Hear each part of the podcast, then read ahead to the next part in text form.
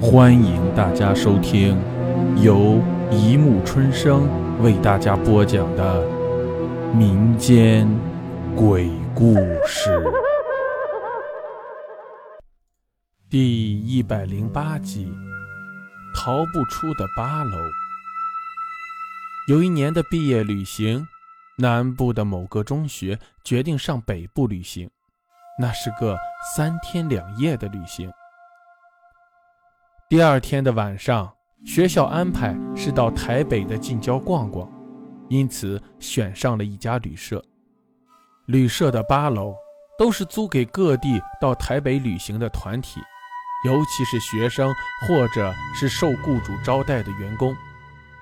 他们共租了七间房间，小云他们就住在最靠近电梯旁的那间。刚进门时，小云便觉得门栓有些松动，但老师正好就在隔壁房，因此他们并不害怕，心想反正也只有一晚。小云最是好奇，因此刚放下行李就想出去逛逛。翠翠说自己也想去，因此两个人便下了楼，但两人生怕迷路，不敢走得太远，一会儿便回来了。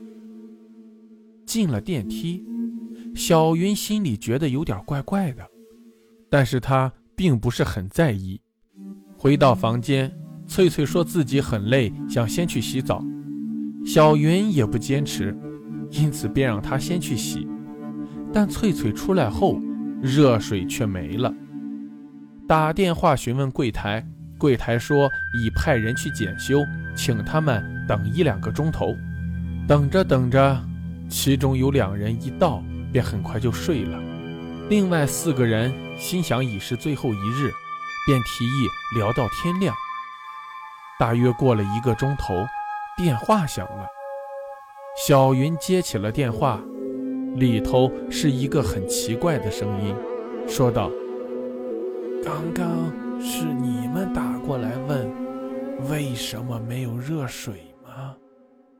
那个声音不知是透过电话机有了改变，还是电话机本身的问题。声音平淡，甚至没法去分辨那人是男是女，就好像是录音带转快了一点所发出的那种很像卡通的声音，但是音调却比常人慢了一些，因此听得很清楚。哦，呃，是的，就好了，是不是？是啊，说完电话便挂断了。修好了，我去洗了，待会儿再聊吧。小云这样说着，进了浴室。小云感到一阵很大的压迫感，似乎天花板及墙壁都向自己不断的靠了过来。她心想，是自己第一次住旅社，才会有这样的感觉吧。洗了大约二十分钟。小云感到有些气闷，这时才知道，原来浴室的气窗并没有打开。她站上浴池边，想要上去打开气窗，这时她才知道气窗牢牢地钉在框上，根本无法推开。小云只感到一阵窒息，似乎屋里的空气已经一点一点地被自己吸进，水蒸气四处弥漫着。小云感到越来越难受，打开门锁想要出去，但这时她才发现，浴室已从外头锁住，根本打不开。小云开始感到惊慌，心想或许是外头的同学跟自己开的玩笑，但这时她已经是大口的喘气，感觉自己即将要晕了过去。她用力地捶打着门，但外头。根本没有任何反应，似乎没人知道他在里头已经是生死一瞬间。小云哭喊着，但是没有人听到她的声音。她渐渐地瘫倒在地。小云知道自己即将死去。这时，电灯渐渐地暗了下来。小云感到胸腔的淤积废气越来越多，渐渐已经快要忍受不住，他用尽最后一丝的力量，放声大叫着。哗啦，似乎是玻璃的破碎声，一股气流灌进了室内。小云用力地吸了几口，这时门开了，小倩冲了进来，抱住小云说：“怎怎么回事？怎么回事？为什么把门关上？为什么把门关上？”小云已经有气无力。没人关上门呀，是你太紧张了。你看气窗的玻璃都被你的叫声震碎了。走出门后，翠翠已经睡了。小云神色仍是非常紧张。小云一向习惯睡在门口，因此所有人把这个位置也留给了小云。睡吧，最后一天了。小倩说：“刚才的经历让小云的心头仍是惊悸着。躺下来的她心情渐渐平静下来，但这时心头却浮起了很大的疑惑，因为她记得翠翠说自己因气管不好，因此晚上喘息声一直很大。这时一切都沉寂下来。”但小云根本听不到翠翠的呼吸声，再仔细听，甚至其他五人也根本没有丝毫的声音。小云转过身望望小倩，这时，小倩头上的毛巾掉了，头上露着一个大孔，里面的脑浆不住地抖动着。小云高声惊叫。小倩的身子渐渐地转了过来，微笑着对他说：“你终于知道了，欢迎过来加入我们。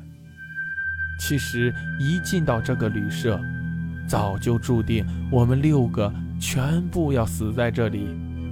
你和翠翠进来时根本没有察觉到，而我是要爬上去打开气窗时。”发现打不开，用力过猛，摔下来，摔破了头，而他们都是窒息死的。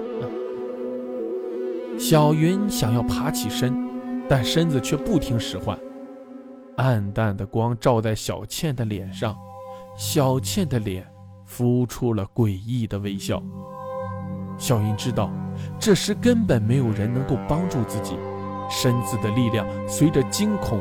已经一点一点的消失殆尽，但无论如何，必须忍住害怕，因为只有压抑住恐惧，自己才有办法逃离这个地方，也只有自己才知道这里已经消失了五条性命。小倩笑了笑，接着说：“别傻了，你以为你能够逃得掉吗？哈哈，一切。”都是注定的。小云用力撑起身体，这时，其他四人开始有了动作，站起身，伸出手向小云靠拢。小倩坐在原处，不住地笑着。随着他的笑声，其余四人的表情越来越兴奋。修说：“小云。”我们四个是永远不分开的，这会儿也不例外。过来吧，小云。但对于死亡的恐惧依然战胜了友情。小云奋起身子，用力地冲向大门，打开铁钩，拉开门。这时，身后传来了小倩高亢的笑声：“哈哈哈哈，你一定会再回来的。”你逃不掉的！冲出大门，电梯依然运作着。小云叹了一口气，身后并没有人跟来，按下电梯往上的按钮。深夜里电梯没有人乘坐，一晃眼，电梯上了八楼。进入电梯，小云使劲地按下了一楼的按钮。静静的电梯里。小云感到这几秒钟就如几个世纪一般长。门终于打开了，但就在门打开的一刹那，小云却跪倒在地，因为他眼前所见的仍然是八楼。门又关了，意志力迫使小云又站起身来，按下了二楼的电钮。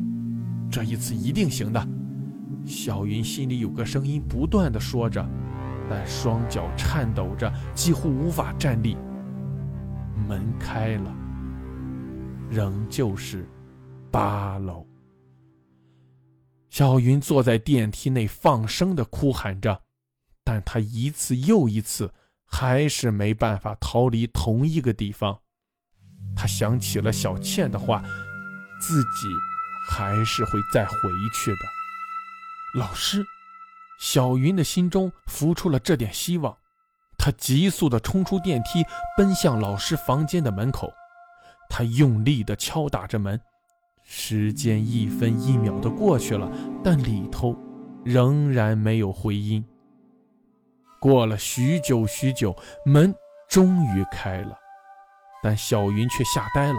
来开门的居然是小倩，她的笑脸几乎要撞到了自己的鼻尖上，说：“你还是回来了，我就说，你还是会回来的。”小云一步一步向后退去，这时八楼所有的房门却不断的撞击着，似乎里头的人都要冲了出来。